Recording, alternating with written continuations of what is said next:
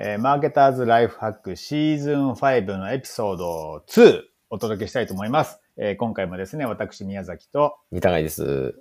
はい、えー今回はですね、約束通りビデオ、えーポッドキャストでどうにかいけそうですね。とりあえず今ビデオと音声両方撮ってます。そうですね。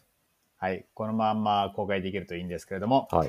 で、行きましょう。えっ、と、シーズン5はですね、 Future Today Institute が出しているニュースレターの中からですね、気になったものを僕たちが紹介するという、そういう、えー、なんだ、シーズンでございますと。はい。で、今回はですね、三田貝くんがはい担当ということで、えっ、と、どんなネタを持ってきてくれたんでしょうかはい。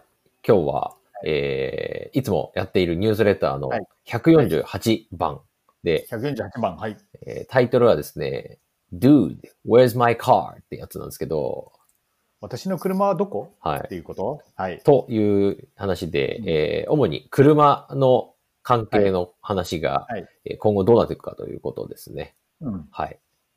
でなるほどちょっと話をはい。話を始める前にですね、ちょっとこの時間の、収録時間の前に30分間こうのんニュースレターを読み込むっていうやつをやったんですけど、はい。これ速読トレーニングにめちゃくちゃいいですね。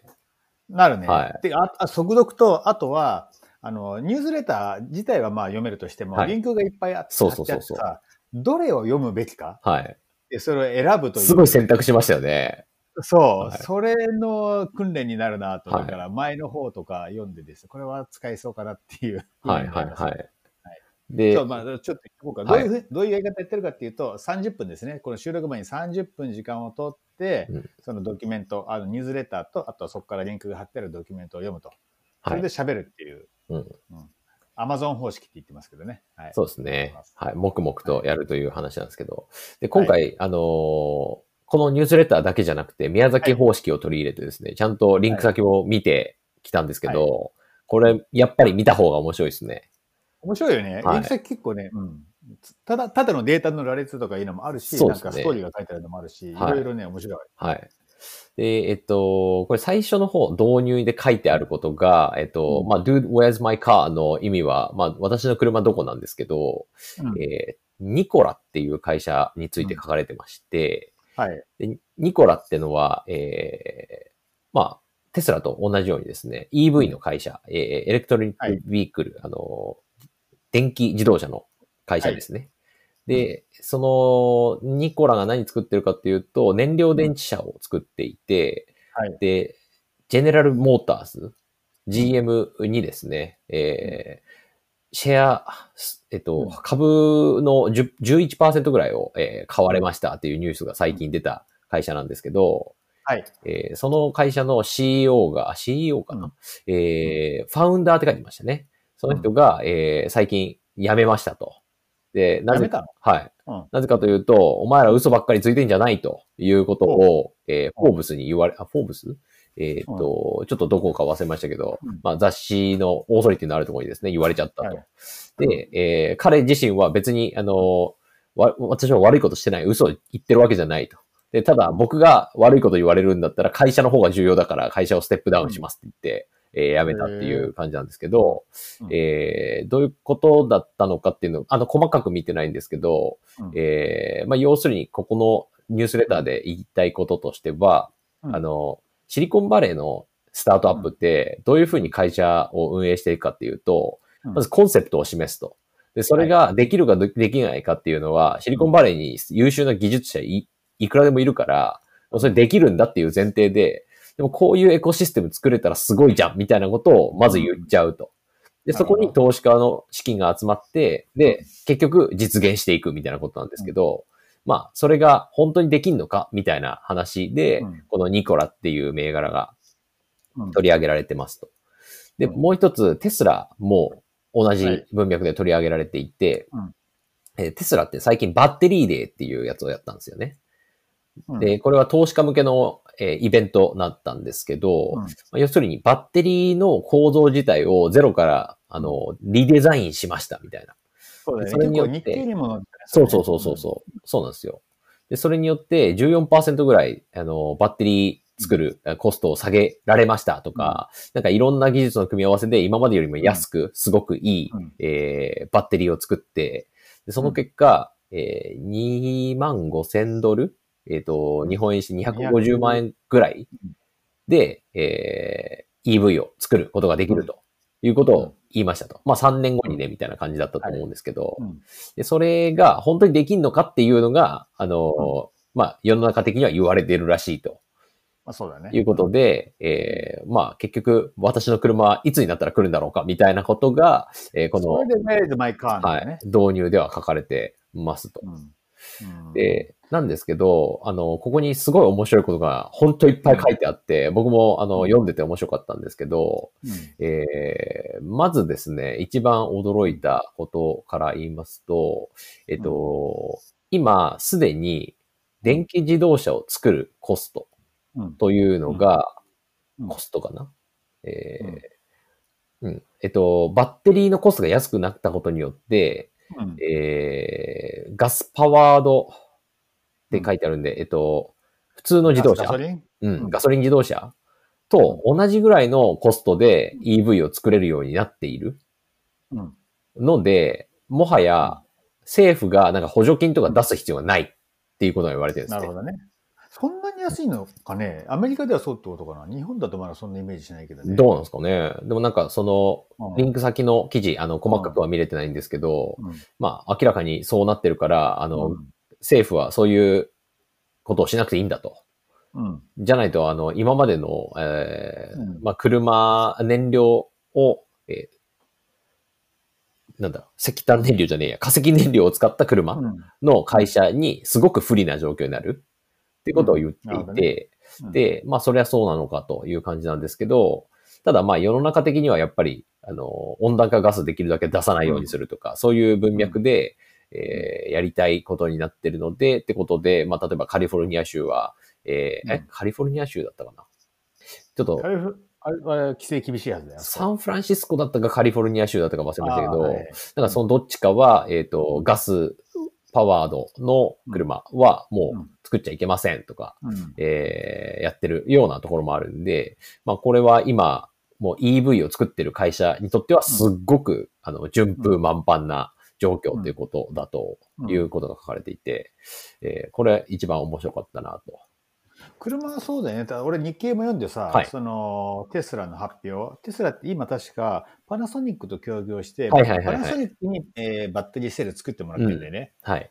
そそんな最中にさ、自分たちで作りますとか言ってさ、パナソニックの確か株価がドカンと下がったんだよ、その時。なるほど、なるほど。まあ確かに。はい。そういう、だから結構インパクトがあった発表でね。そうですね。で、車だけじゃなくて、今、その、住宅？住宅もさ、ソーラー、あの、ソーラーパネル屋根に乗っけて、うん、で、あの、自宅に充電池を置いて貯めておこう。あの、いあの昼間た、え？貯めて夜はそれを使うみたいな、うんうん、そんなソリューションもあるんだけど、充電池自体が高いと、ペイしないんだよね、それね。はいはいはい、はい、その、うん、テスラのバッテリーはすっごい安いのよ。うん、うん、今までの日本メーカーが作ってたの半額ぐらいで出してきたから、そうですよね。うん、そういう暮らしが本当に実現するんじゃないかということになってますわな。うん、そうですね。でも、イーロン・マスクのね、そのね、イーロン・マスクに対するツッコミは、俺も記事で読んで、はい、はい、あと3年経てば2万5千ドルで、うん、あの、電気自動車が皆さん手に入りますっていうのをもう何回も言ってるらしいんだよね。あ、そうなんですね。どんどんどん、うん、どんどんどんどんそのなんか2万5千ドルができる日っていうのがどんどんどんどん先に行ってるなるほど。そういうことそういうのはああるみたいですよ。なるほどですね。うん、まあ、ただ、この流れを続けていくと、まあ、きっと、エレクトリックビークル、電気自動車が、あの、世界を席巻するっていう時代は、まあ、そう遠くないと。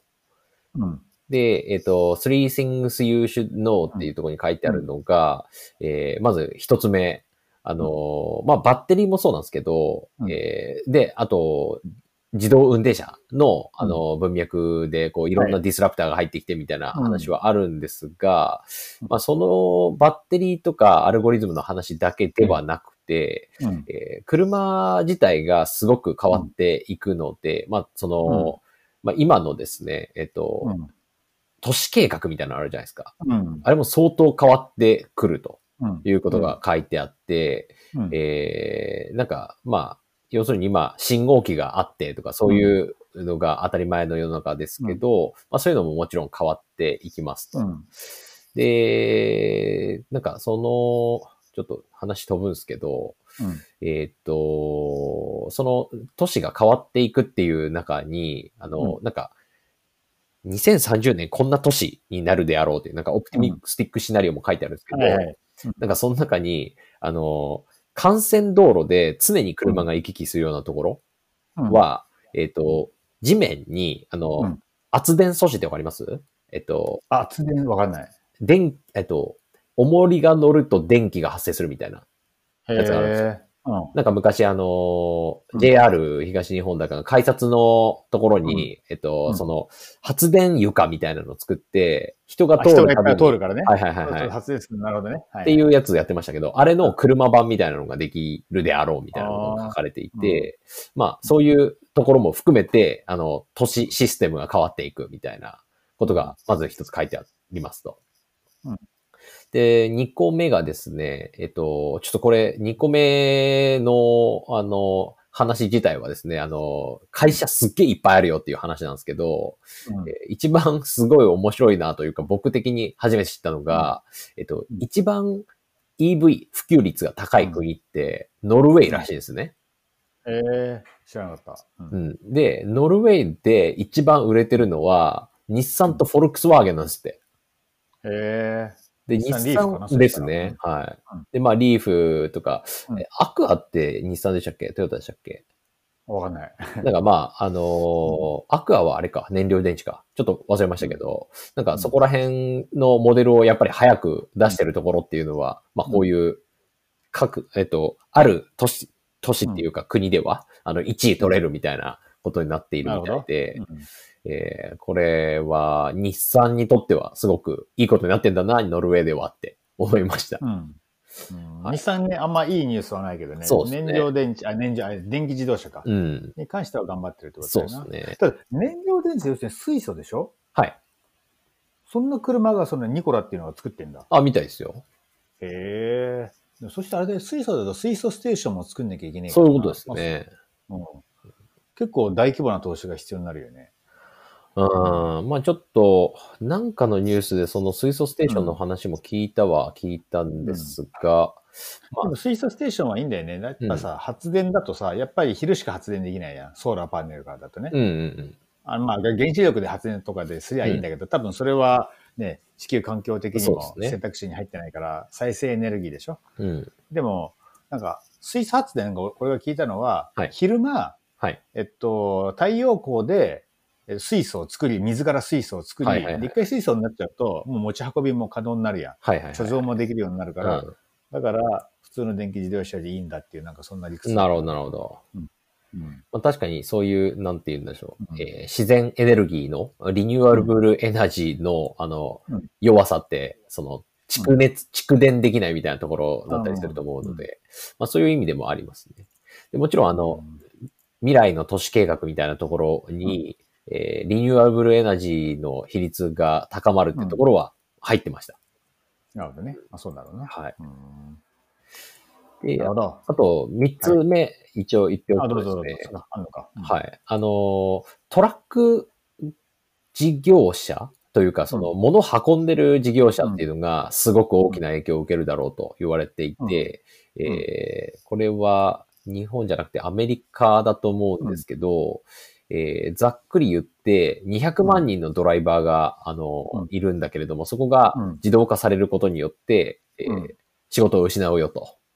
いうことは言われているらしく、まあそこも、あの、すごく大きいパイになるんですけど、うん。えー実はトラックインダストリーだけじゃなく、いろんなとこが、あの、まあこれ投資計画の話もなるんですけど、うん。えっと、最近あの、バードとか、ライムとかって、あの、うんエレクトリックスクーターの会社聞いた時あります、わかんない。そんなのあるんだ。はい。へあの、カリフォルニアだとうん。あってですね、あの、スマホで、スマホアプリで、なんかこう、そこら辺、そこら中にキックスク、スキックスクーター？キックボードみたいなやつが乗り捨てられてて、うん。でそれ、あの、QR コード読んでピッてやると、えー乗れるようになるんですけど、うん。っていうやつが、えー今、どんどん都市計画をさらに変えるような話になってきていて、なんかそういうのも、あの、大きな変化としの一部として、その都市の交通みたいな、えーうん意味で一部として、えー大きいよ、みたいなことが書かれてます。うん。うんとりあえずマイカーとか言ったら、マイカーとか概念がなくなるんだろうな、そういう世界ではね。まあそうでしょうね。そそこら辺に起こってるのをさ、スマホでピッとね、うんレそっちのンタルすることが話かもしれないですね。その、where's my car の where's は、うん。my, my car ってことか。うんうんはい。そんな感じでしたわかりま。した。はい。はい。30分間。はい。お疲れ様でした。お疲れ様でした あの、情報インプットね。はい。でもこれはすごい面白いんで、ぜひ、あの、読みたい人は読んでみてください。僕ら、あの、何もキックバックも何ももらってるわけじゃないんですけど、これは面白いです。そうですね。あの、無料でサインアップできますから、 Future Today Institute 行ってもらって、はい。申し込んでみてください。はい。ということです。はい。じゃあ今回もどうもありがとうございましたありがとう。ございました。